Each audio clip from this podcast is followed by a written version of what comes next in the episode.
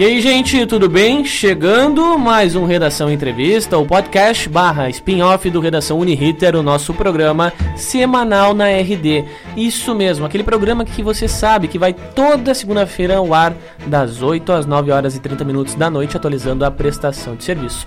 Mas hoje a gente está aqui no podcast para repercutir muito sobre o machismo no esporte, principalmente no futebol, com uma convidada para lá especial que está chegando na sequência e eu tô ao lado da melhor equipe possível, sempre lembrando que o Redação é entrevista, o nosso podcast também é de produção da Ana Paula Vieira UF e tem nas redes sociais o Romulo Visotto com o suporte da Natália Kerkoven e também do nosso arroba estagiário Thiago Nascimento.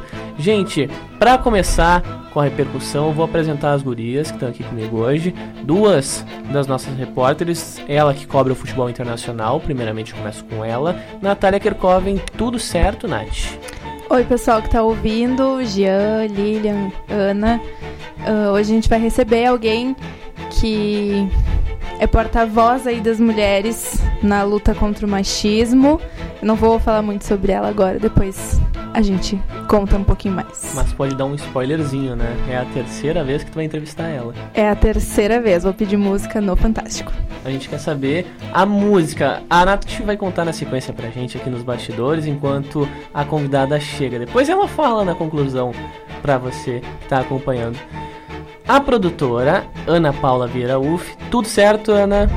Oi, Gia, tudo bom? Uh, oi, Natália. Oi, Lilian, que tá aqui do meu lado. Uh, pois é, a entrevistada de hoje é uma entrevistada pra lá de especial, repórter. Vou falar bem pouquinho pra gente anunciar daqui a pouco.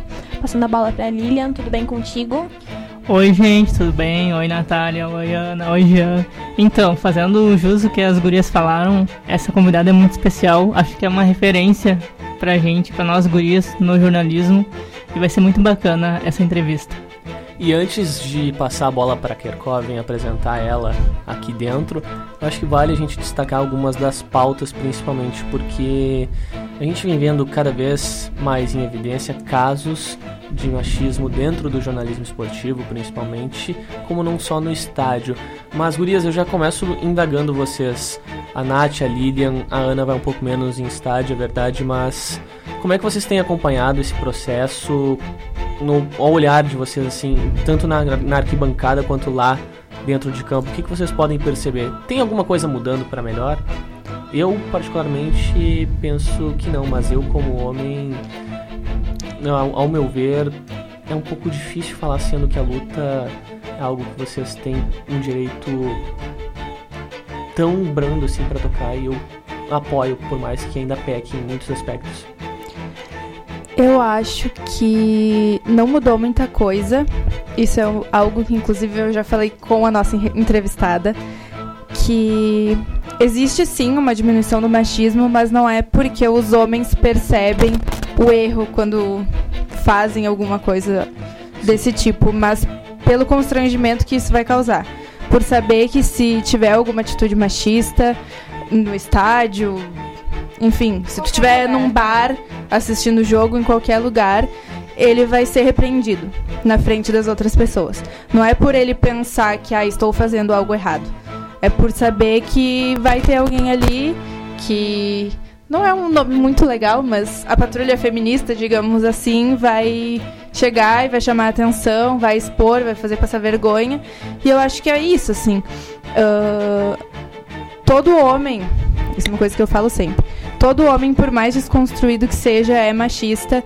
E isso não é uma coisa que talvez seja de propósito em todos os casos. É, uma, é algo, tipo, que a gente vê Faz aí na sociedade, cultura, né? né? Faz parte da cultura brasileira ser machista desde sempre.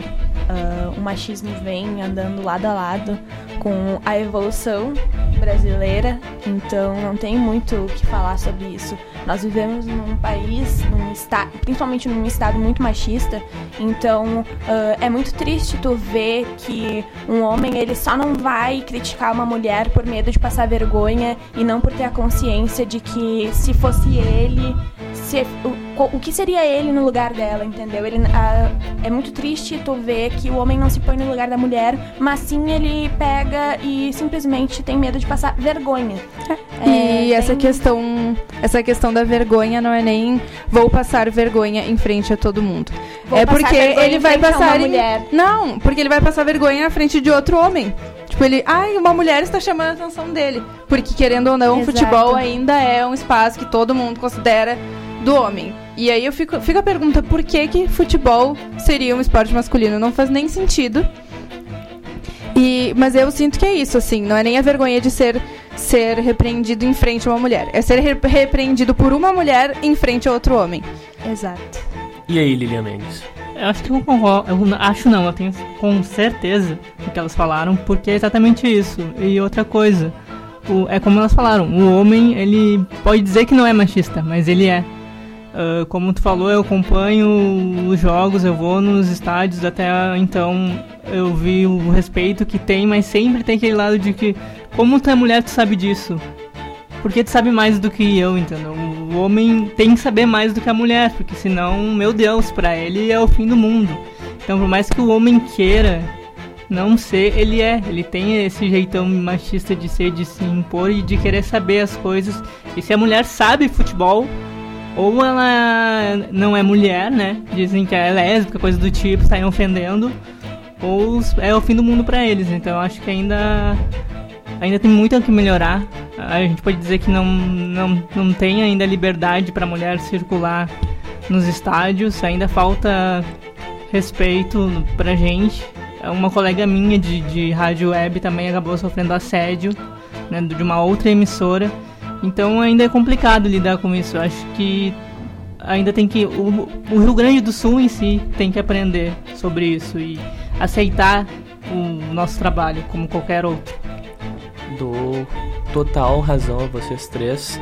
E não vou jogar tese porque esse não é o meu trabalho, é o de vocês aqui que estão hoje. Vocês têm toda a razão. Acho que melhores questionamentos. Questiona, o questionamento não é o termo certo a se aplicar, mas acho que dá pontu- usar o termo pontuar, Gurias?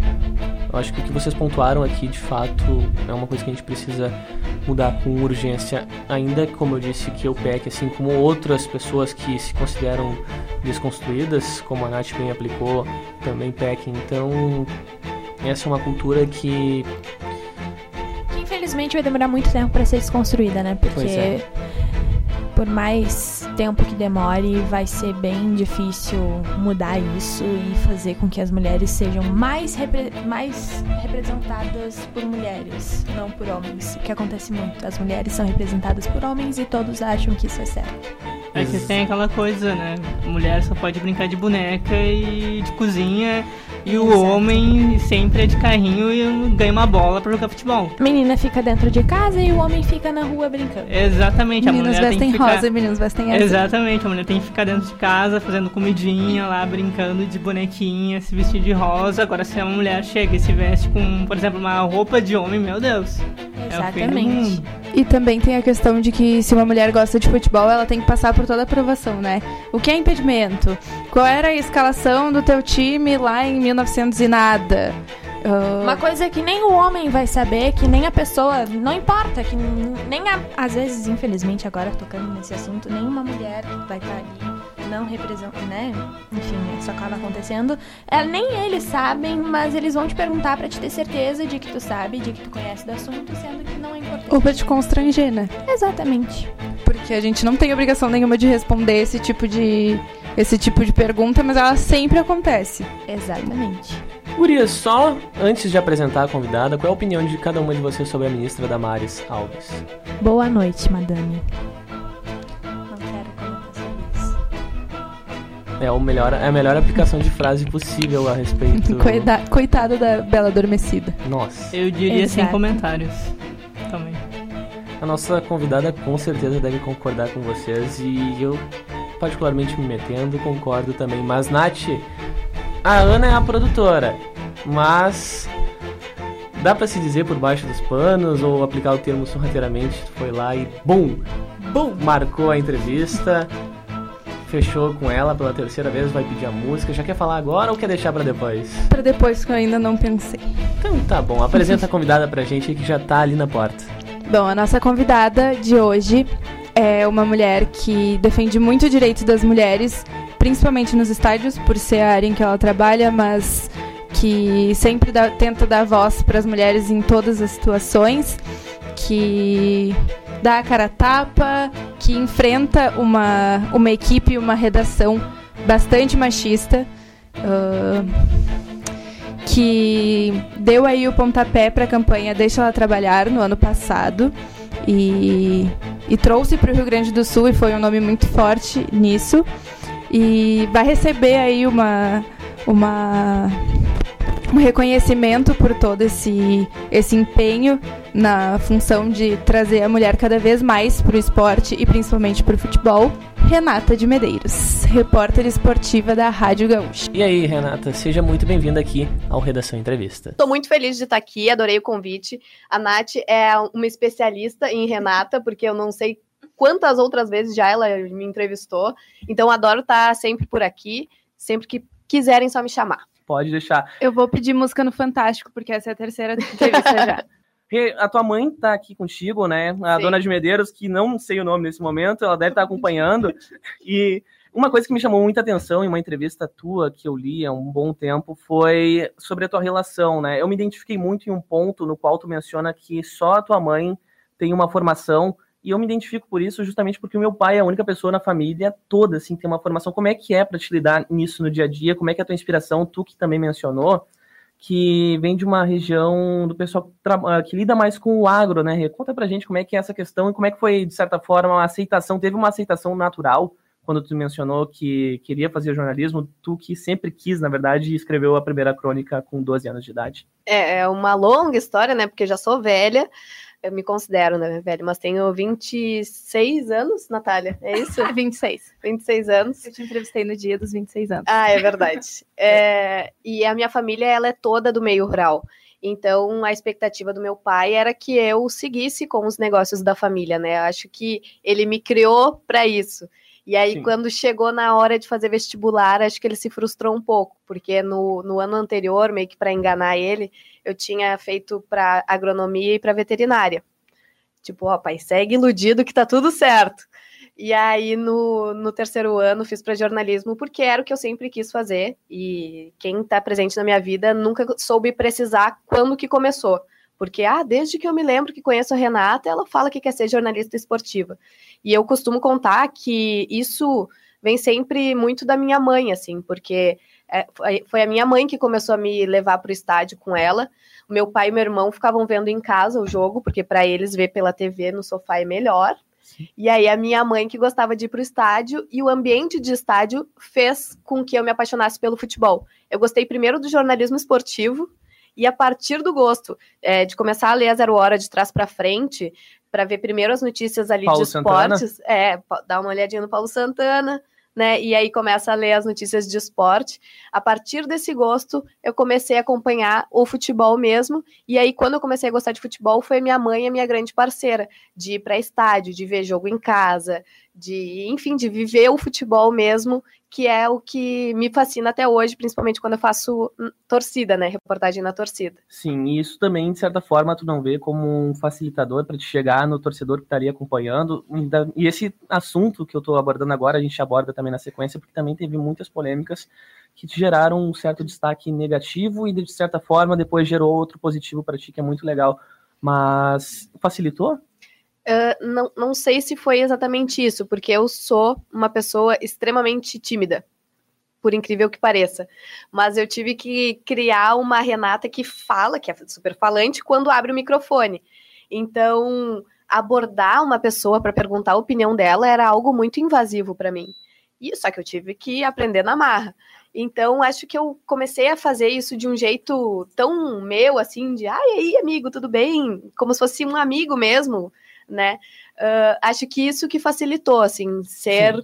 botar a minha personalidade no meu trabalho, sabe? E aí, a partir daí que veio a naturalidade nas minhas abordagens, mas acho que o fato de eu gostar tanto de fazer torcida foi o, o, o que mais uh, foi fundamental no processo para que eu conseguisse fazer durante dois anos torcida, porque normalmente os repórteres encaram essa função como algo provisório, de tipo, ó, vou fazer torcida um pouquinho para pegar ritmo de jornada e daqui a pouco já vou para o campo. E não, eu gostava de fazer torcida e quanto mais tempo eu fizesse torcida, para mim era melhor. Então, acho que essa vivência de arquibancada tem uma influência também, Sim. mas acho que a partir do momento em que eu botei a minha personalidade de meio destrambelhada, meio atrapalhada, e aceitei isso no ar com os ouvintes, acho que fluiu melhor também. Sim. Então, né, aproveitando o gancho ali do que tu falou da torcida, uh, você foi agora a primeira repórter mulher de campo. Qual foi a sensação, assim, ser pioneira, digamos assim, da Rádio Gaúcha, de ser a primeira repórter mulher? É a primeira vez que eu vou contar essa história ao vivo, exclusividade. É, foi muito louco. Porque o que, que aconteceu? A equipe do jogo era formada pelo Pedro Ernesto, que era o narrador, o Maurício Saraiva era o comentarista, e daí tinham dois repórteres, o Felipe Gamba e o Rafael Collin. Só que de última hora o Maurício Saraiva teve que fazer algum comentário na TV e não pôde ir no jogo. Então o Rafael Collin era um dos repórteres e virou o comentarista da transmissão. Logo, só sobrou um repórter de campo. E aí o Gamba ainda tinha que apresentar o pré-jornada. Ele disse: Bom, Renatinha, como eu vou ter que ser apresentador, tu vira a repórter durante o pré-jornada. Então tá, beleza, entrei com as informações do Inter e do São Paulo, e daí, do Botafogo, aliás. E aí o Pedro Ernesto chegou pro, pro jogo, né, e perguntou daquele jeito: Ô, oh, seus culhões, tu aceitaria fazer goleira hoje? Eu disse, claro, mas tremendo por dentro, né? Tipo assim, tomara que ele não queira, tomara que ele não queira, tomara que ele não queira. Tá, então tá. Então, vamos, vamos ver então. E saiu rindo. Não levei, não senti firmeza se aquilo era um convite ou se era uma sondagem, né? Aí tá, beleza, subi para o campo, dei, dei os times e aí encerrou o pré-jornada. Normalmente, quando abre a jornada, que daí é aquela característica que tem as manchetes do Inter, depois as manchetes do Botafogo, depois tem os hinos.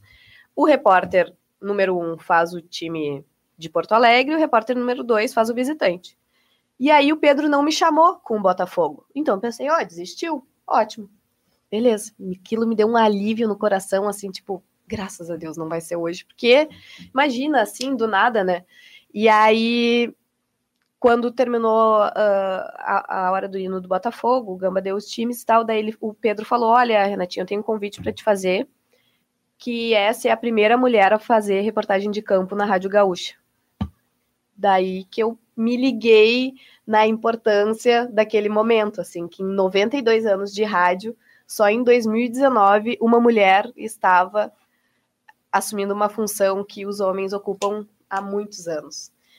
Então foi um desafio enorme, absurdo, mas que eu estava muito preparada, porque eu já tinha né, feito as reportagens durante o pré-jornada, só que eu nunca tinha feito. Então eu pensei, bah, vou só nas bolas de segurança, né?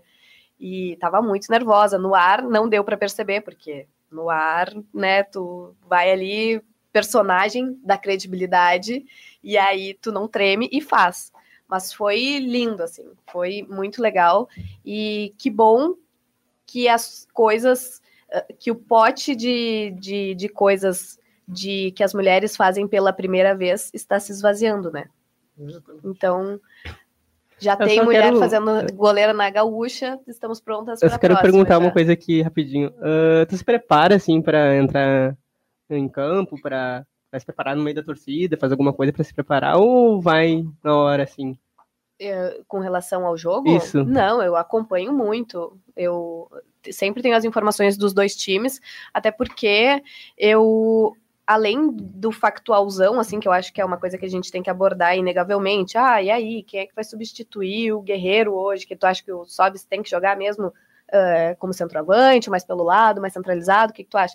Além disso, tu tem que buscar histórias também, né? Então, uh, acho que a gente não faz mais do que a obrigação estar bem atualizado sobre os, os dois times, no mínimo, sobre o campeonato de maneira geral, na hora de fazer um jogo. Então, isso para mim é natural, assim. Uh, sempre buscar as informações principais dos dois times que jogam. Tu falou sobre a importância de ser a primeira mulher a fazer campo na Rádio Gaúcha. E esse mês tu foi homenageada como cidadã emérita de Porto Alegre pela luta por direitos das mulheres nos estádios. Eu queria saber como foi receber esse título e como tu vê essa batalha refletindo na vida das mulheres e das gurias, enfim. Como foi? é, tu não vai acreditar do jeito que foi. É, o meu amigo, meu, um dos meus melhores amigos, que é o Rodrigo Oliveira, que foi meu colega desde o tempo da Guaíba, a gente até brinca que é um pacote fechado, assim, porque a Gaúcha contratou a gente juntos, e aí agora a gente brinca, para tirar um da Gaúcha tem que levar outro junto. E a gente é amigos há muito, muitos anos, né? E aí ele falou: tá, eh, vamos de noite lá na, na Câmara de Vereadores e tal, o Lucas, que é um amigo nosso vai estar tá lá, vamos lá tomar um café com ele. Eu tava de folga, tipo, hoje assim, bora. Ele sabe que eu sou muito do bora, bora, né? Bora. Daí cheguei lá, aí eu não, não entendi muito bem o que, que a gente estava esperando, né? A gente sentou lá e tal. Eu tinha levado minha mateira, daí, ah, posso fazer um mate? Pode, pode. Comecei a fazer, fiz um mate. Daí eu abri minha bolsa para guardar assim, uns papéis, daí vi que tinha bergamota. Ah, posso comer bergamota? Pode, pode. E aí foi tomando mate e comendo bergamota que me fizeram esse convite. Foi assim, eu não esperava, não tinha a mínima ideia do que estava acontecendo, tanto que eu não acreditei, assim, sabe? Ah, na verdade a gente está aqui para te convidar, assim, assim, eu mastigando a bergamota, né? Mas foi do jeito mais Renata possível que, que isso aconteceu. E, na verdade, foi um reconhecimento, né, segundo a vereadora Cláudia, que é essa luta para que as mulheres possam ocupar um espaço que os homens ocupam é, só pelo fato de ser homens com muito respeito e a gente só pelo fato de ser mulheres, sermos mulheres, não temos o mesmo respeito para ocupar. Então, uh, desde que aconteceu o episódio de agressão comigo nas arquibancadas, isso virou meu, meu, minha missão de vida, assim, sabe? Tornar o estádio um ambiente em que as mulheres possam ir e frequentar naturalmente um dos dias mais legais, assim, porque eu me realizo muito fazendo jornalismo. O jornalismo ocupa uma grande parcela da minha vida, assim, eu não consigo separar. Ah, eu tô feliz com a vida pessoal, uh, não tô feliz no trabalho. Não, o jornalismo é a minha vida. E, e aí teve uma torcedora que chegou assim, ah, Renatinha, nem, nem me bota no ar e tal, só queria te dizer um negócio. Quando eu tô vindo pro, pro estádio e ouço tu dando as manchetes daqui, eu me sinto muito acolhida, porque eu sei que vai ter outra mulher na arquibancada. Eu disse, bah, meu papel como jornalista é esse, sabe? Não é dizer que a Padre Cacique tá, tá bloqueada, que o torcedor vai encarar algum congestionamento vindo pro jogo. É representar mais do que isso, é, é ter um papel social.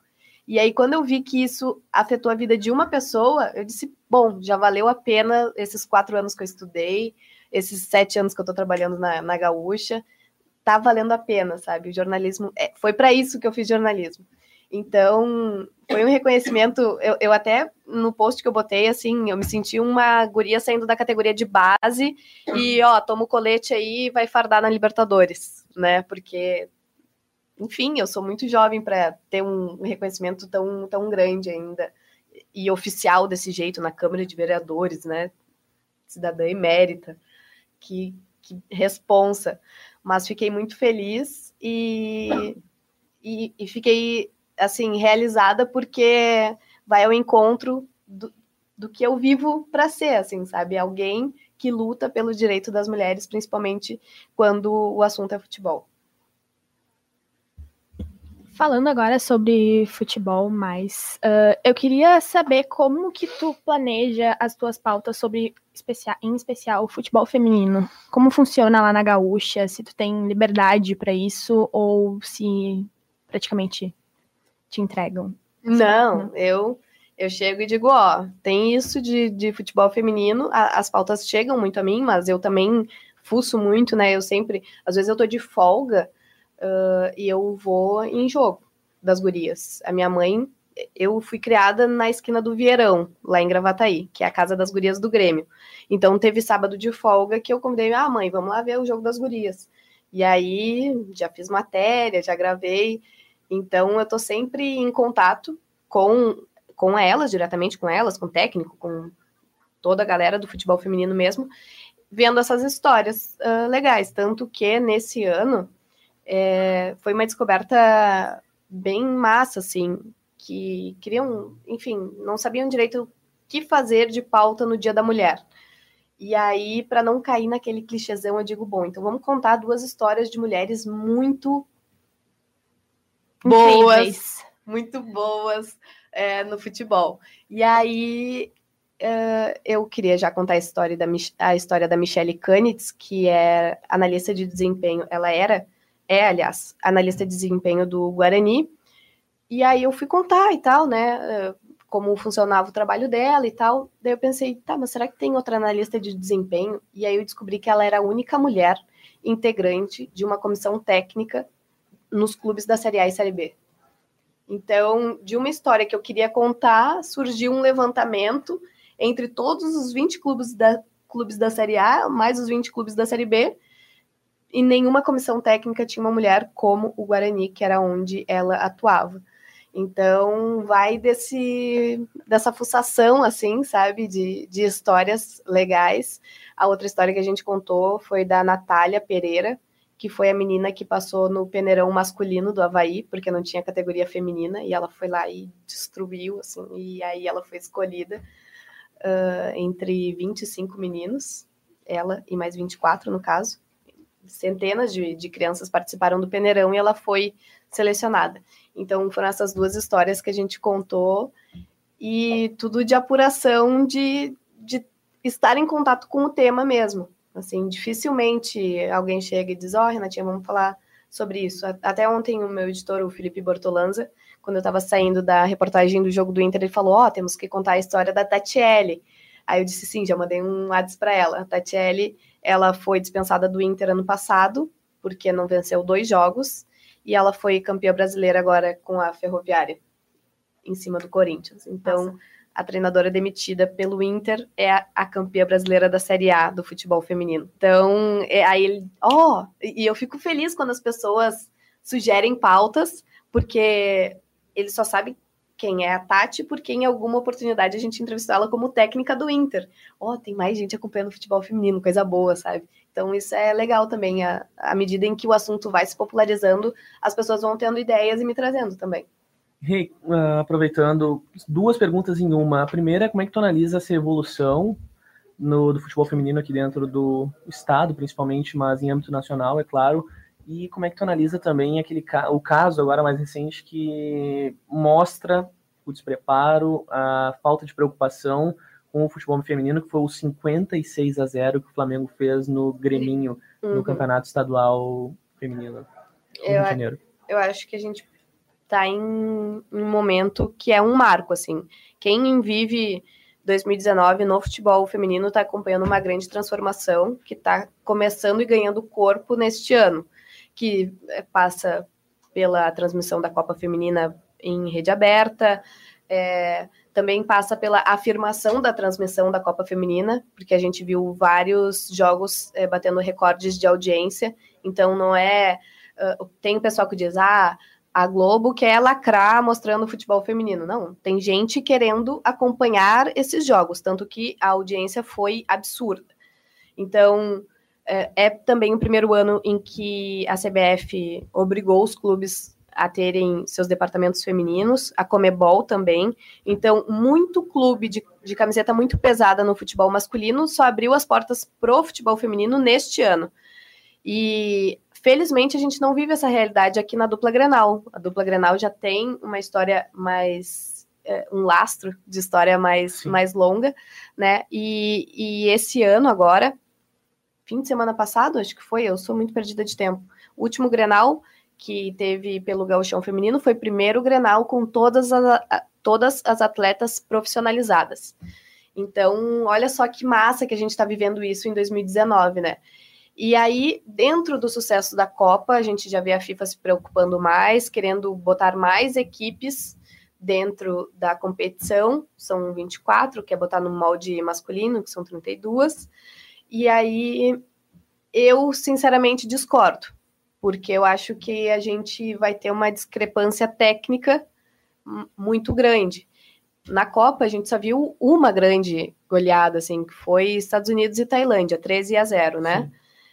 E aí, se, se a gente botar mais seleções dentro da Copa, a gente vai ter mais times do nível da, da Tailândia, menos times do nível dos Estados Unidos. Ou seja, essas goleadas discrepantes vão ser mais frequentes, o que é, empobrece tecnicamente o campeonato. Então, eu acho que tem que entrar na Copa o país que tiver condições de fazer um embate de, de grande porte, assim. E isso passa também pelo uh, confronto entre Flamengo e Grêmio, que são uh, duas equipes muito uh, discrepantes tecnicamente, Sim. e a gente viu isso em campo. As estruturas são muito diferentes, e isso ainda é muito presente, não só no futebol nacional, mas no futebol internacional, como a gente citou o caso de Estados Unidos e Tailândia. Então, é um processo que ainda vai durar muito tempo. Tudo no, no futebol feminino demora mais tempo para acontecer, mas eu acho que a gente está vivendo um grande marco. Assim, que bom que isso começou e que ao longo dos anos isso vai melhorar, porque não tem como ser do dia para a noite todo mundo ter a mesma estrutura do Flamengo. Mas agora, com essa preocupação, com a cobrança da imprensa, os outros clubes vão aperfeiçoando suas estruturas. Queria te perguntar, ah. qual foi o momento inesquecível assim para ti? Qual foi a cobertura que tu disse, minha nossa, essa foi uma cobertura muito sensacional. E por que que tu considera ela não que seja a melhor, mas que para ti ficou marcado assim, que tu disse que nunca vai esquecer na vida? Uh, para mim, uma uma pauta assim, tem dois momentos, eu acho. Um relacionado ao Inter e outro ao Grêmio. O do Inter, uh, eu trabalhava na editoria de Copa da Zero Hora, e daí eu queria muito mostrar a nova cobertura do Beira Rio, porque todo mundo falava, ó, oh, vai ser o velho Beira Rio, mas com uma nova estrutura é, envolvendo o estádio, vai ser uma coisa muito moderna, muito inovadora, vem da Alemanha. E aí ninguém sabia o que, que era, só via pela foto, né, pela ali, pela projeção e tal. E aí eu digo, não, tem que mostrar o que, que são essas membranas, né? Pra galera, tem, tem que mostrar. E aí eu tentava com o André de Gutierrez e nada, e nada, e nada. Eles eram muito fechados. E eu não sabia como eu ia conseguir, mas eu ia conseguir. E aí um dia eu consegui o contato do engenheiro. Daí ele falou: Olha, eu até te mostro, mas tu, para entrar aqui, tu tem que ser da equipe de obras. Eu disse: Beleza, pro meu editor, né? Olha só, tô indo ali na ferragem, vou comprar uma roupa de operário de obra e eu já volto. Daí me vesti como uma trabalhadora de obra, com macacãozinho laranja, botinha preta e tal, capacete. Entrei. Entrei, mandei um WhatsApp, né, pro cara. E aí? Tá, me espera aqui. Fui lá e ele, Curi, eu não acredito. Eu falei brincando e tu tá aqui. Eu digo, não se brinca com o repórter. Aí ele abriu as caixas, mostrou. Uh, mostrou tudo, como ia acontecer, fiz uma grande entrevista e tal, tal, tal. Voltei para a redação, meu editor estava preocupadíssimo, porque eu não dei mais notícia, né? E eu falei para ele: olha só, temos a foto, temos vídeo, temos entrevista, tudo que tu quiser tem. Sentei, comecei a escrever, escrever, escrever, escrever, escrever, escrever malucamente, assim. Quando eu termino tudo, assim, publico, ele vem, olha só, vai ser a capa do jornal amanhã.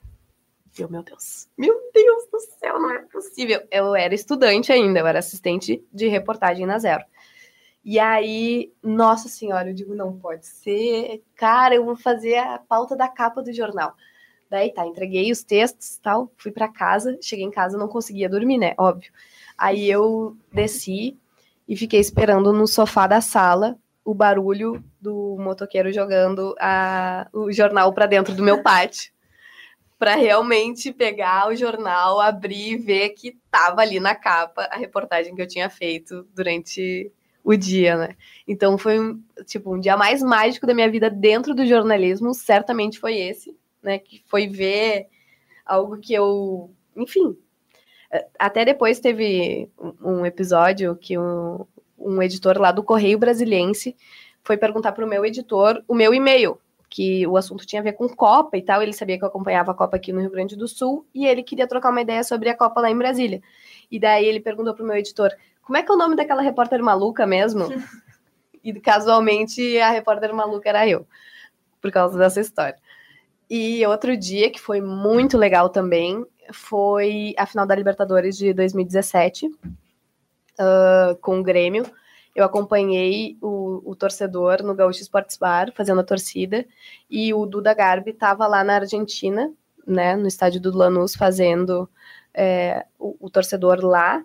Só que o, a grande massa da torcida estava aqui em Porto Alegre. Então, as principais histórias vieram daqui, né? Tinha um senhorzinho que me levou uma, uma foto assim. Ah, olha só, essa foto aqui eu tirei em 83, quando o Grêmio foi campeão mundial, uh, do Renato desfilando no carro de bombeiros. E eu quero tirar essa mesma foto amanhã. Eu digo, porra, que história, sabe? E, e foi uma cobertura muito legal. Aí o Grêmio ganhou a, a Libertadores. Eu fui para Guete depois da Gate, eu fui pro aeroporto. E aí, quando eu me dei conta, eu tinha trabalhado 17 horas quase seguidas, assim, eu digo, que massa é o jornalismo, né? Que eu não tava cansada de tanta adrenalina que tu vai assim, ah, agora tem que ir pro aeroporto, agora tem que ir pra Gate, agora tem que ir pra não sei onde. Então, eu, eu vi, é, eu percebi que eu tava cansada quando eu cheguei em casa e apaguei. Mas é, o fato de ter vivido toda aquela final de Libertadores com a torcida do Grêmio foi outro momento também, assim, para mim, inesquecível. E acho que os dois momentos uh, marcaram tanto para mim, porque foram os que eu mais pude contar histórias, assim, sabe? E eu amo contar histórias, é o que me move, então acho que tendo uma boa história para contar vai marcar a minha vida, assim. Eu queria saber como que tu lida com a pressão dos torcedores quando tu tá fazendo o Inter e ficam dizendo que tu claramente é gremista, ou quando tu tá fazendo Grêmio, ficam dizendo que tu é claramente colorada.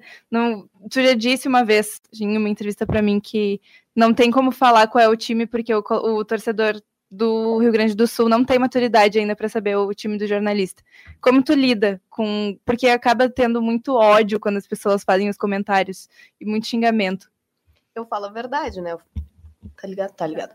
Eu falo a verdade, né? Eu falo que eu torço pro cerâmica. Pronto. E para Juventus. É, e para Juve na, na Europa, né? Uh, mas é uma questão muito complicada, tanto que quando eu entrei no jornalismo esportivo, no meu primeiro dia de trabalho, o meu chefe perguntou, meu chefe me ordenou, aliás, ah, primeiro dia de trabalho vai ser excluindo tudo que tu tem com relação ao teu time das tuas redes sociais. E era assim que funcionava, eu apenas aceitei, né? E, e acho que é, é algo que preserva a gente em dois sentidos. Primeiro, que o, o torcedor é muito passional.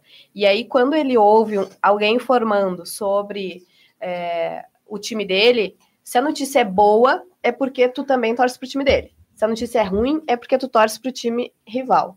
Então, acho que o torcedor ainda não está preparado para separar o profissional do lado pessoal, né? Que é o time que a pessoa torceu a vida inteira. E, por outro lado, nos protege é, fisicamente mesmo, porque é, isso leva as pessoas a um ódio absurdo, assim, que começa nas redes sociais, mas termina no nosso contato com o público, né? Eu fui agredida porque um torcedor me chamou de gremista. Então, como que eu, supostamente gremista, poderia estar livremente no meio de um monte de colorado, né? Isso é inadmissível. Então, uh, é algo que nos preserva e acho que para nossa credibilidade ainda é importante que a gente preserve o público do time para o qual a gente torceu. Eu digo torceu porque eu, desde que entrei para o jornalismo, não consigo torcer mais para um time ou para outro, ou secar um e torcer para outro, porque a gente começa a torcer para o nosso trabalho. Eu quero cobrir final de Libertadores com o Grêmio agora, como eu quis cobrir final de Copa do Brasil com o Inter. Então, eu, eu vou querer cobrir Copa, eu vou querer cobrir final, né? E, a gente vai torcer para Inter e para Grêmio sempre. Ah, esquece o time que tu torcia antes, sabe? Isso uh, não tem nenhuma influência no teu trabalho. E eu gosto muito de usar uma frase que o Rodrigo Oliveira, novamente citado, a próxima pé de música no Fantástico, ele tem, que é uh, o time que eu torcia na infância é, tem tanto tem tanta importância no meu trabalho. Não, de novo. O torcedor saber o time para o qual eu torcia na minha infância faz tanto sentido quanto ele saber se eu como meu McDonald's com picles ou sem picles. Ou seja, nada, não interfere em nada, não, essa informação não tem que ser pública porque ela não leva a nada. Então, eu trato assim. Hoje em dia, existem academicamente falando, uh, vários blogs, várias, vários meios de comunicação exclusivos para futebol feminino. Uhum. Eu posso citar vários aqui. Enfim, Vibradoras. vibradoras, exato. Ah, eu queria saber ah, o que, que tu acha que falta pro futebol feminino ser notado no Rio Grande do Sul, no Brasil? Eu acho que a gente está no caminho para que ele seja notado. Ah, a gente viu agora o Grenal aqui do Rio Grande do Sul, as duas, as duas equipes sendo patrocinadas para jogar, sabe? É, Os, as camisetas estão cheias de patrocínio já, não, não cheias de patrocínio, mas tem patrocínio, algo que O que significa bastante. É, ah, as pessoas estão começando a acreditar no, no futebol feminino. Esse movimento se intensificou com a Copa e está continuando. Ah, falta uma grande cadeia, assim, né? Porque o que, que acontecia antes?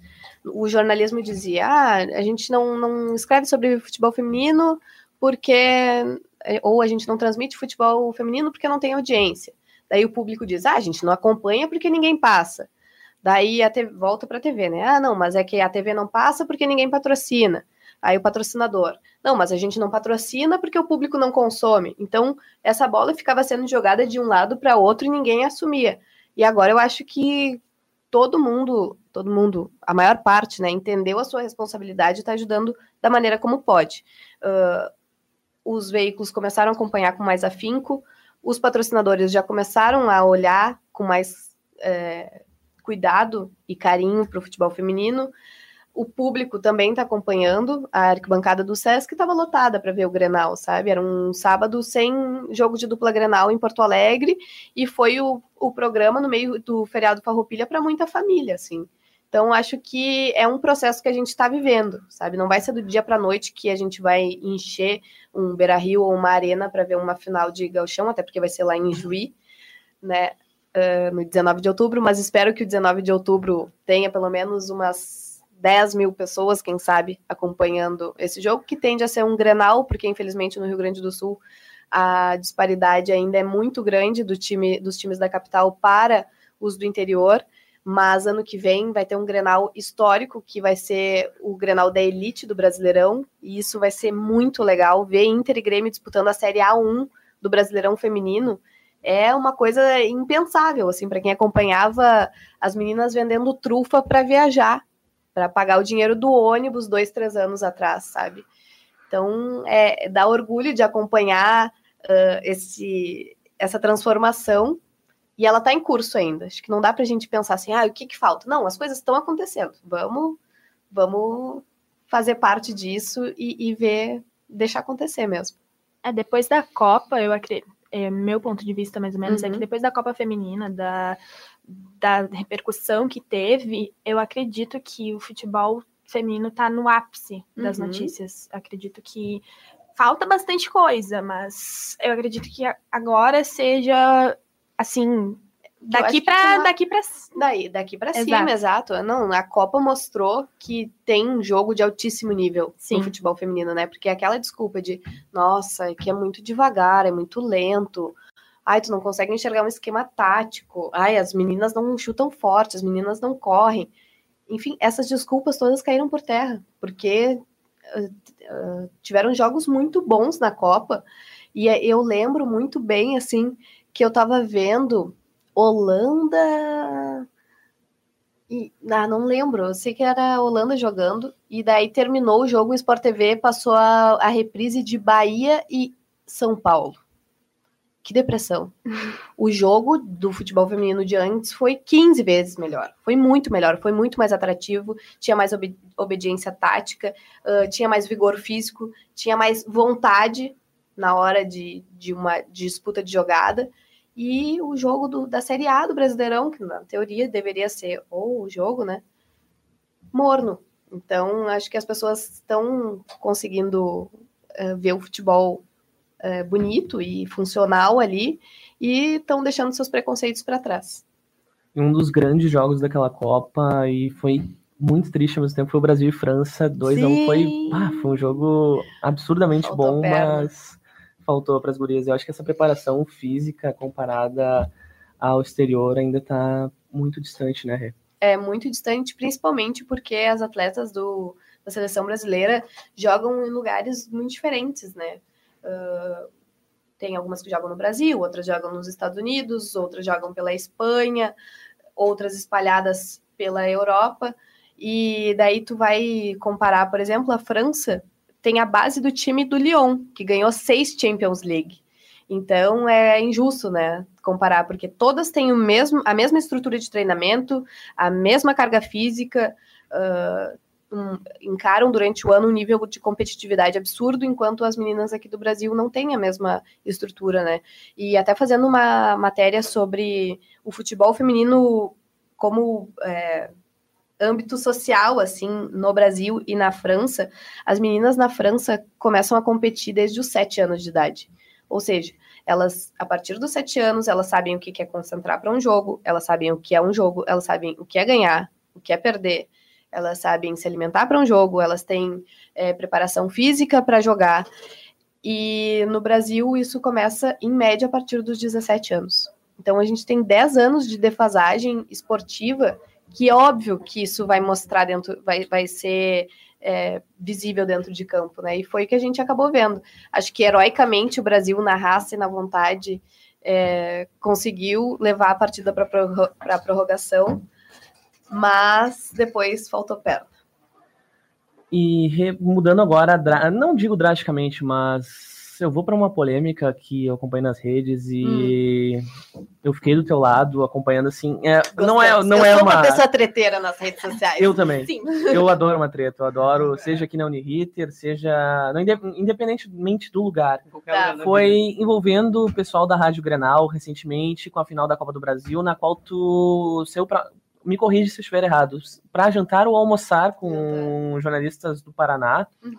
E o pessoal da Granal saiu tacando tacando-lhe tacando de pau. Inclusive, um deles, enfim, que eu já conheço de longos, de longos anos, não vou dar o nome também, não sei se cabe falar também. Enfim, se tu quiser falar, pode falar, não tem problema.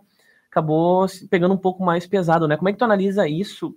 E eu já te pergunto também se a respeito do machismo dentro do futebol, o impacto disso, tu analisa como uma, se tem diminuído, se continua da mesma forma, e inclusive tem um movimento também, né, do Deixa Ela Trabalhar, que vem batendo muito nessa tecla para combater, inclusive muitos meninos, sejam estudantes e alguns já formados na área, vêm aderindo também para apoiar vocês.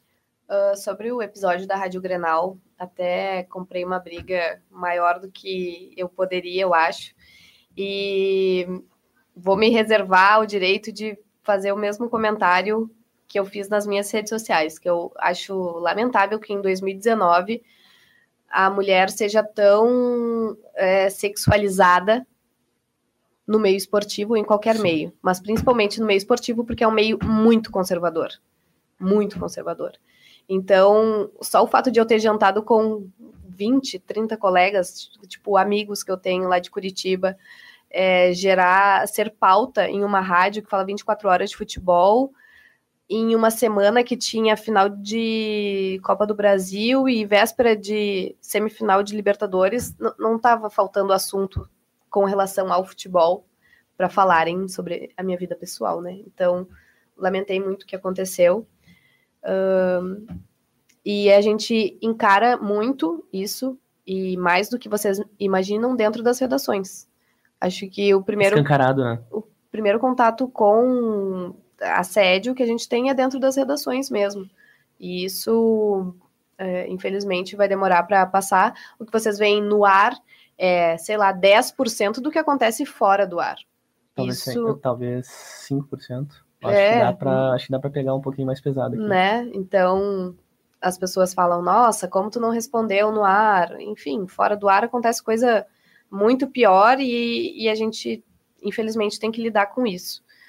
Uh, nos estádios, eu vejo que esse cenário tem mudado porque as pessoas estão com mais vergonha de ser machistas. Não porque elas não são mais, mas porque elas pensam assim: ah, aquela mina ali vai, vai me repreender se eu falar tal coisa. Então não vou falar.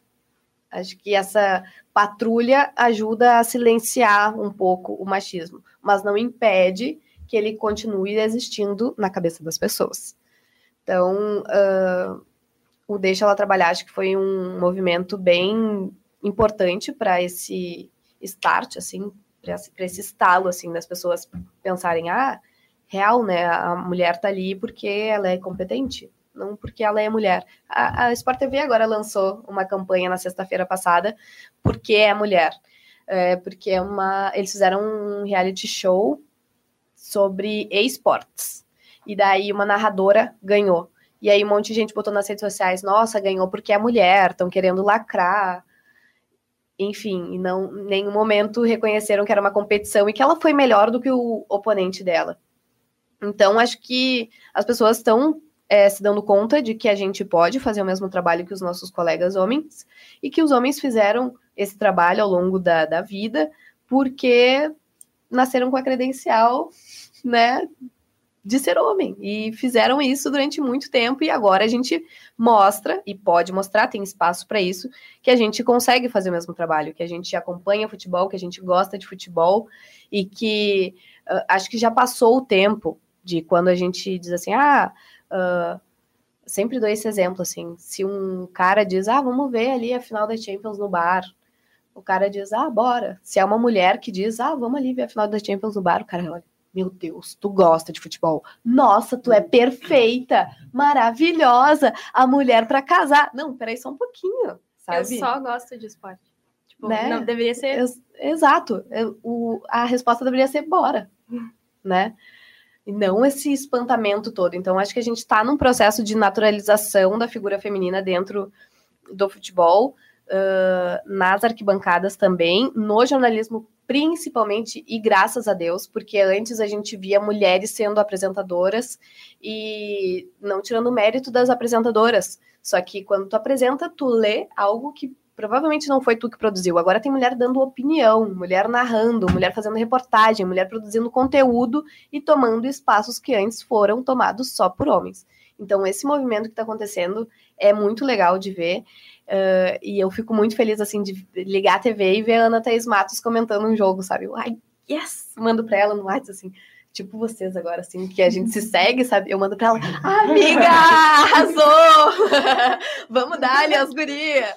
Enfim, fico muito feliz porque é uma proximidade que o Deixa Ela Trabalhar criou, assim, sabe? Foi uma, uma grande reunião de jornalistas esportivas de todo o Brasil.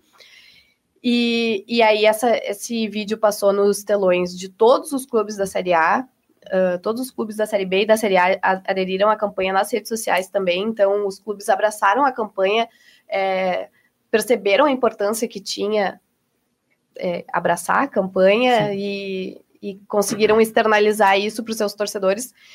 E é a partir do momento em que o clube lá diz, ó, oh, legal que vocês mulheres estão se unindo, acho que os torcedores daqui, dos clubes, de maneira geral, conseguem entender a mensagem, né? Então, acho que isso foi fundamental para o andamento da campanha, que visa terminar com, fem, com o feminismo.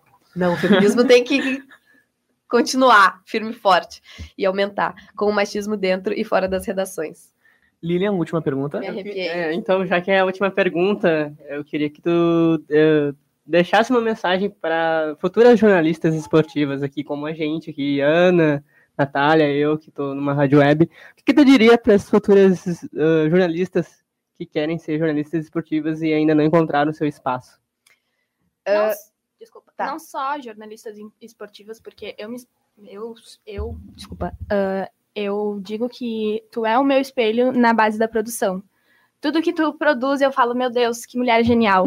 e aproveitando essa pergunta dela, eu queria saber como tu se sente produtora, jornalista no meio de vários homens e várias como como é isso, como é quando não fazem o que tu pede, como é não não acontece isso como tu planejou. Como a Renata se sente? Primeiro, assim, a primeira resposta que vem na minha cabeça é que bom que o porte de arma ainda não é legalizado e liberado, assim, porque uma produtora furiosa é capaz de provocar um mal insano. Umas brincadeiras. É que eu sempre. Eu comecei produzindo na, na Guaíba, né, com 19 anos. Então, eu, eu já mandava com 19 anos, entendeu? Então, mandar é comigo mesmo. Então, gosto muito de produzir. E, e quando as coisas não saem da maneira como tu planeja, é muito frustrante muito frustrante. Então, acho que é muito importante o produtor e o apresentador terem uma conversa muito franca, assim, porque eu sempre falo isso pro, pro apresentador, sabe? Bah, olha só, hoje tu viajou, sabe? Planejei o programa assim, assim, assim, tu que, me quebrou as pernas, sabe? E quando precisar de mim, tu lembra desse dia, porque sou dessas. Deixa o recado, deixa o recado, sou rancorosa. Eu, eu produzo o Lucianinho quase diariamente, amo, sou Lucianinho. Lembrei. Uh, mas vol- voltando, não, continuando sobre a, a pergunta assim de, de ser produtora, é um, um uh, trabalho quase invisível, mas que sem ele nada acontece. Então, quando dá tudo certo, ninguém lembra da produção. Quando dá tudo errado, acontece por causa da produção, que não se planejou, que não se organizou, que não marcou entrevista suficiente, que não conferiu com o entrevistado, que não marcou carro para o entrevistado é, ser trazido para o estúdio. Enfim, tudo é culpa da produção quando as coisas dão errado. Então, a produção tem que ter um, uma agilidade absurda, tem que estar ligada sempre no que está acontecendo, porque o factual derruba qualquer coisa planejada. Então, às vezes, tu planejou um programa lindo, maravilhoso, e aí mandaram soltar o Lula, que foi o que aconteceu quando eu estava produzindo o Grêmio Corinthians no meio da Copa do ano passado, sabe? Tipo, ops. ferre-se a programação esportiva, sabe? Tem que agora falar de política, porque num domingo solto. os, né, os fatos se sobrepuseram àquilo que estava sendo planejado. Mas é muito legal, eu adoro produzir. É, é- tu perde um ano de vida a cada dia que tu produz, eu acho. Porque é muito estressante, muito desgastante. Mas é muito prazeroso também quando as coisas dão certo. Ah, e sobre a dica, tá? Eu acho que funciona para qualquer estudante de jornalismo que tem seu objetivo muito claro, assim. Eu sempre quis ser jornalista esportiva desde muito pequena, desde os, os aos 12 anos eu escrevi minha primeira crônica de jogo, então antes disso eu já pensava em ser jornalista esportiva. Eu me imaginava cobrindo Copa, eu escrevi sobre como seria é, cobrir uma Copa, então é, eu sempre quis é, ser jornalista esportiva, né? Então, o meu primeiro emprego, eu acho que é o grande exemplo disso, que eu, eu estagiava na faculdade mesmo, na SPM, e aí eu sempre dava um jeito de botar alguma pauta esportiva para o meu editor. E aí eu, eu lembro que teve uma, um projeto de lei naquele ano que era para acabar com a execução dos hinos antes das partidas de futebol, e um vereador que tinha pro, uh, proposto isso. E eu falei para o meu, meu editor: olha só, a gente tem que fazer uma reportagem ouvindo os jornalistas esportivos nos estádios para saber se eles concordam com essa lei ou não. Ele falou: não, mas um vereador nem tem ingerência sobre isso e tal, esse projeto vai cair ali adiante. Não interessa, esse assunto, tá todo mundo falando sobre esse assunto. Vamos ouvir os jornalistas esportivos. Na verdade, eu só queria estar nos estádios com os jornalistas esportivos, que era o que eu queria ser quando eu crescesse, né? E aí, tá, ele cedeu, beleza fui eu lá pro uh, Beira Rio e para pro Olímpico, para vocês verem como eu sou velha, fazer essa pauta. E aí, quando eu cheguei no Beira Rio, que foi o primeiro estádio que eu fui, uh, tinha um cara com o microfone da Guaíba, e aí eu fui perguntar para ele onde que entrava para o setor da imprensa. Só que eu, falante desse jeito que vocês me conhecem, não perguntei, oi, tudo bem, onde que entra o para o negócio da imprensa. Eu disse: Oi, tudo bem? Meu nome é Renato, sou estudante de jornalismo, estou fazendo uma pauta sobre o vereador que propôs um projeto de lei para acabar com os hinos antes das partidas de futebol. Tchau. Eu queria fazer uma reportagem com jornalistas esportivos, então, para isso, eu gostaria de saber onde que fica a parte da imprensa no estádio. Daí ele estava mexendo no celular assim, ele parou e olhou para mim. Tu é estudante de jornalismo? Eu, sim. Tu gosta de futebol? Sim a gente tá com uma vaga de estagiário aberta lá na Rádio Guaíba. E eu, meu Deus! Tipo, quero muito! E ele falou: Ah, segunda aparece lá na rádio. Eu, Como assim aparece lá na rádio? Com quem eu falo? Que hora eu vou? Tipo, eu saí da faculdade. Eu não, não dormi mais o fim de semana inteiro, assim, já pensando naquele, meu Deus do céu. É, e aí, saí da faculdade, peguei o bus. Eu, uh, minha faculdade é lá perto onde o Jean trabalha de um dia trabalha na SPM. Peguei Sim. o orfanotrófio, desci na Uruguai, lá no centro, caminhei até a Caldas Júnior, cheguei lá. Oi, tudo bem? Eu sou estudante que sábado tu disse que tinha uma vaga de estágio aqui. Oi, lembra? E aí eu passei segunda lá e tal, vendo como é que funcionava. Na terça fui contratada. Então, meu grande. Uh, minha grande dica, meu grande conselho para os estudantes de jornalismo é: sejam metidos. Sejam metidos e estejam onde vocês sonham estar. Se vocês sonham ser um jornalista esportivo, estejam onde os jornalistas esportivos estão. É, estudem tanto quanto os jornalistas esportivos estudam. Vejam tantos jogos quanto os jornalistas esportivos veem. Leiam tanto quanto os jornalistas esportivos leem. Então, sejam um jornalista esportivo, mesmo que isso não seja oficialmente algo parte da vida de vocês. Porque eu sempre me, é, sempre me considerei uma jornalista esportiva. Com 12 anos, para mim, eu já era uma jornalista esportiva escrevendo sobre o jogo que eu estava vendo na TV.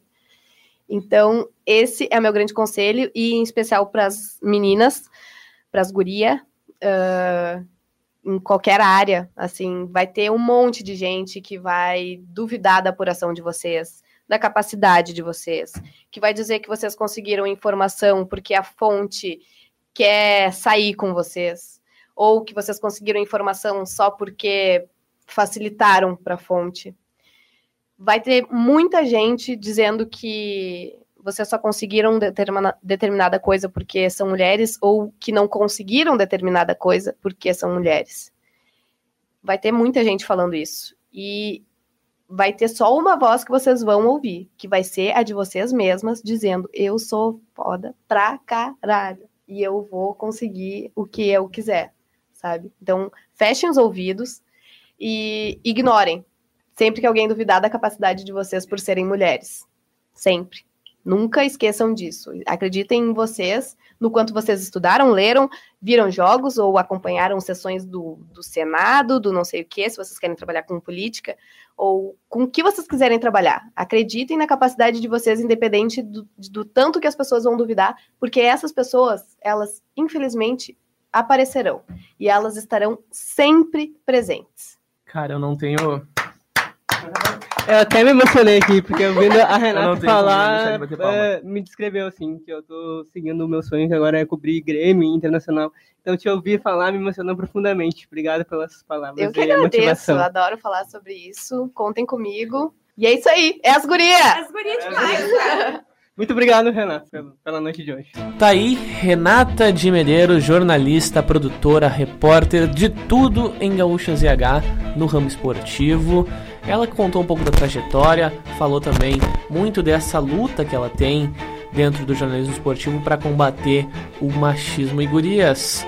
Um dos ganchos que a gente até comenta agora aqui dentro do Redação Entrevista, nosso podcast, é de uma situação que na qual envolveu a minha irmã em uma partida de futebol, não vou dizer os times aqui, obviamente, porque eu estava trabalhando lá, não como jornalista, é verdade, mas para arrecadar fundos, né, para pagar a faculdade, essas coisas da vida.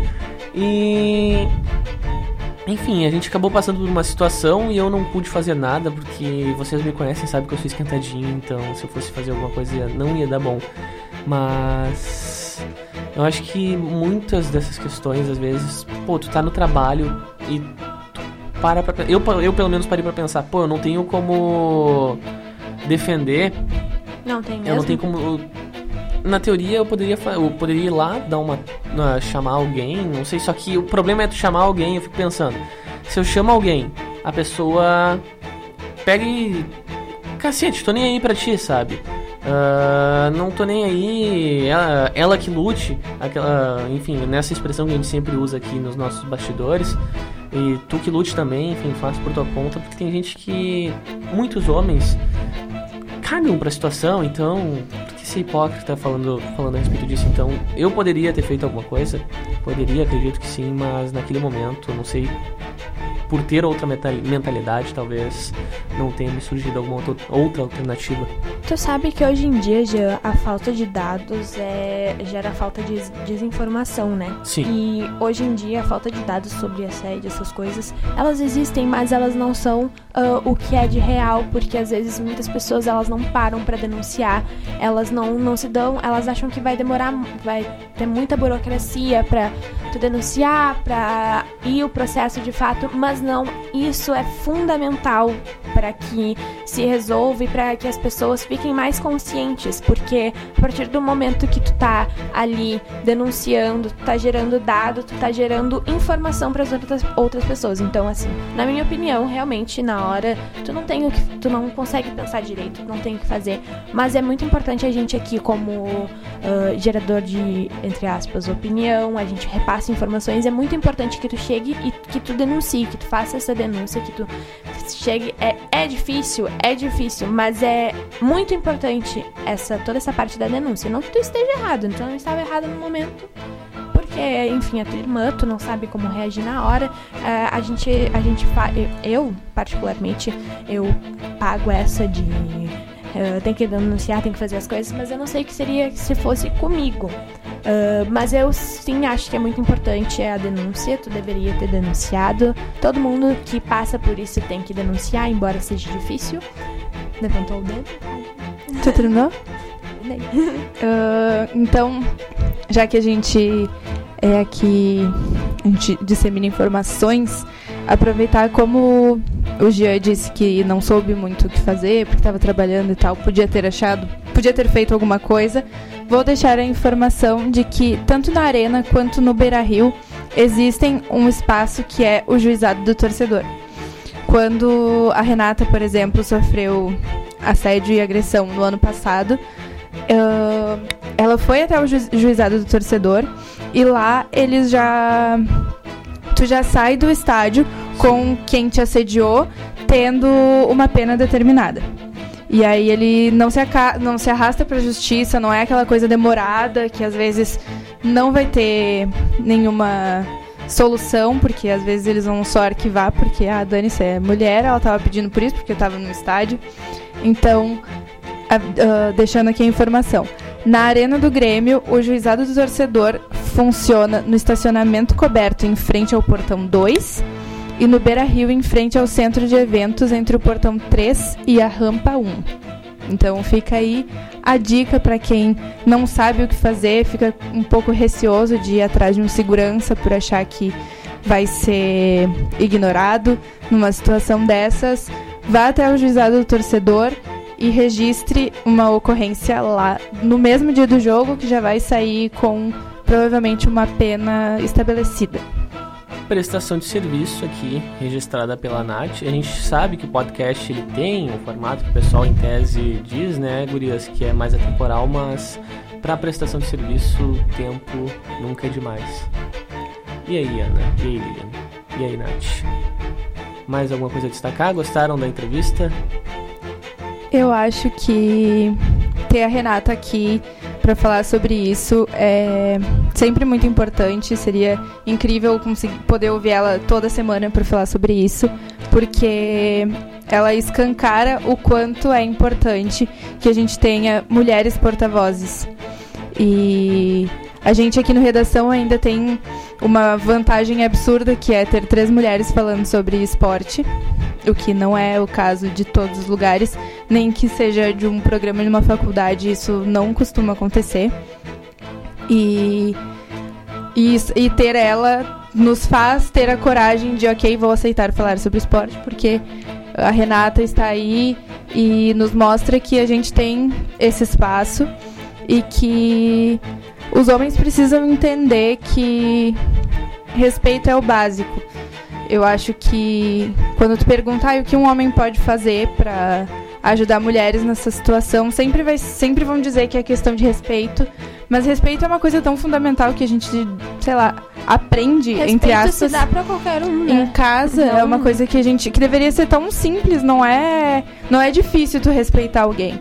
Então... Aquilo que eu falei lá no início do podcast, né? É, é a questão da nossa cultura. Né? Enquanto a nossa cultura não, não mudar, o que é difícil, óbvio, porque é difícil se mexer numa cultura, mas enquanto a gente não se conscientizar que tá mudando e tá mudando muito rápido, que hoje em dia não é um homem. Uh, não só em estádios de futebol, mas uh, hoje em dia a mulher ela tem muita independência. E enquanto os homens eles não terem consciência disso, enquanto eles não mudarem esse pensamento, infelizmente vai, a gente vai ter que continuar noticiando aonde fica o departamento do torcedor E é isso.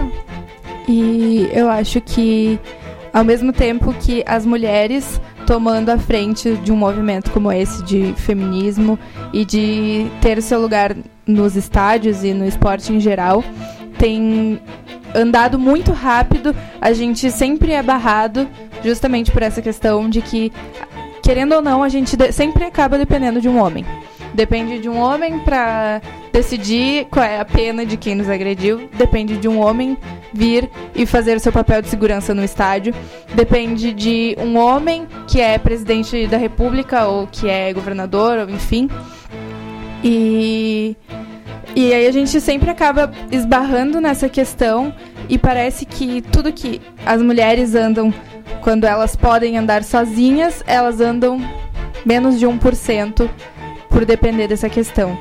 Então eu acho que é preciso que os homens, além do respeito, que é uma coisa básica, tentem tomar um pouco essa luta para eles de não, eu vou no estádio, eu vou levar a minha mãe, eu vou levar a minha irmã, eu vou levar a minha amiga que gostam de futebol, mas não se sentem à vontade de ir no estádio sozinha.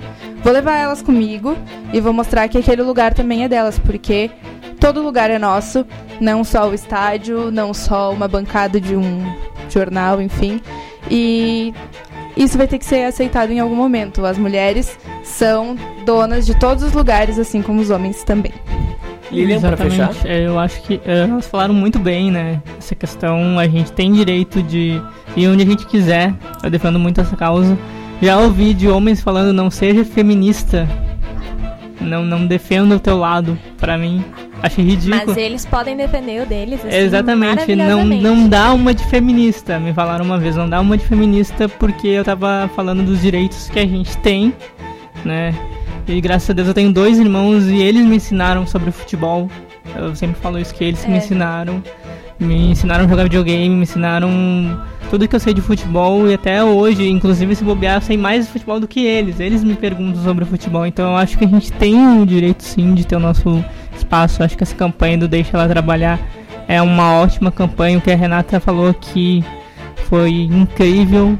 Assino embaixo que ela disse. A gente tem que ir atrás do, do nosso trabalho, independente aonde seja, né? Independente se tu quer ser policial, a mulher quer ser policial, qualquer outra coisa que seja profissão qualquer, de homem. Qualquer outra profissão. A gente tem direito, direitos iguais. Eu acho que ainda a gente tá pecando nisso, mas quem sabe um dia, né, Gurias? Quem sabe um dia a gente possa conseguir vencer essa batalha. É, e isso que tu falou sobre uh, ter exemplos em casa, eu realmente agradeço demais por ter, por viver no meio de homens e eles me ensinarem que eu tenho que uh, ter voz própria, que eu não preciso depender de ninguém e que eles não são a minha dependência, eles são o meu, entre aspas, suporte e apoio. Mas quem depende de mim sou eu, não é mais ninguém. E eu acho que é isso que toda mulher ela deve aprender em casa, toda a família ela deve ter essa, essa base assim de que uh, tu não se prepara uma pessoa para depender de um homem, tu não se prepara uma mulher para depender de um homem, tu se prepara uma mulher para depender dela mesma. É que tem aquela história, né? Na tua casa para ser sustentada pelo marido. Exatamente. Uh, hoje não é mais assim e não, na verdade não é mais assim há muito tempo, né? Mas infelizmente ainda mulheres se mulheres fazem isso de, dessa parte de dependência, se contentam com a dependência. Uh, homens acham que não pode que uma, que uma mulher filha, qualquer coisa, não pode sair, não pode dar, não, não pode ter voz, não pode dar a cara a tapa, tem que ficar sempre na, na asa dos pais. Tem das, aquele ditado, né? Ah, por que que eu sempre perguntei por que que meus irmãos podem e eu não? Porque eles são homens. Porque eles são homens, tu é mulher. Exatamente. Então acho que tá na hora pra mulher, de... tu tem que te, uh, te preservar, te tem pôr, que te é, guardar, tem que tu tem que pôr no teu lugar. Me guardar pra quem? Exatamente, então eu acho que ainda Exato. tem que mudar isso. Acho que se tu, por exemplo, ah, ela, olha ali, ela tá fazendo tal coisa, mas ela é mulher.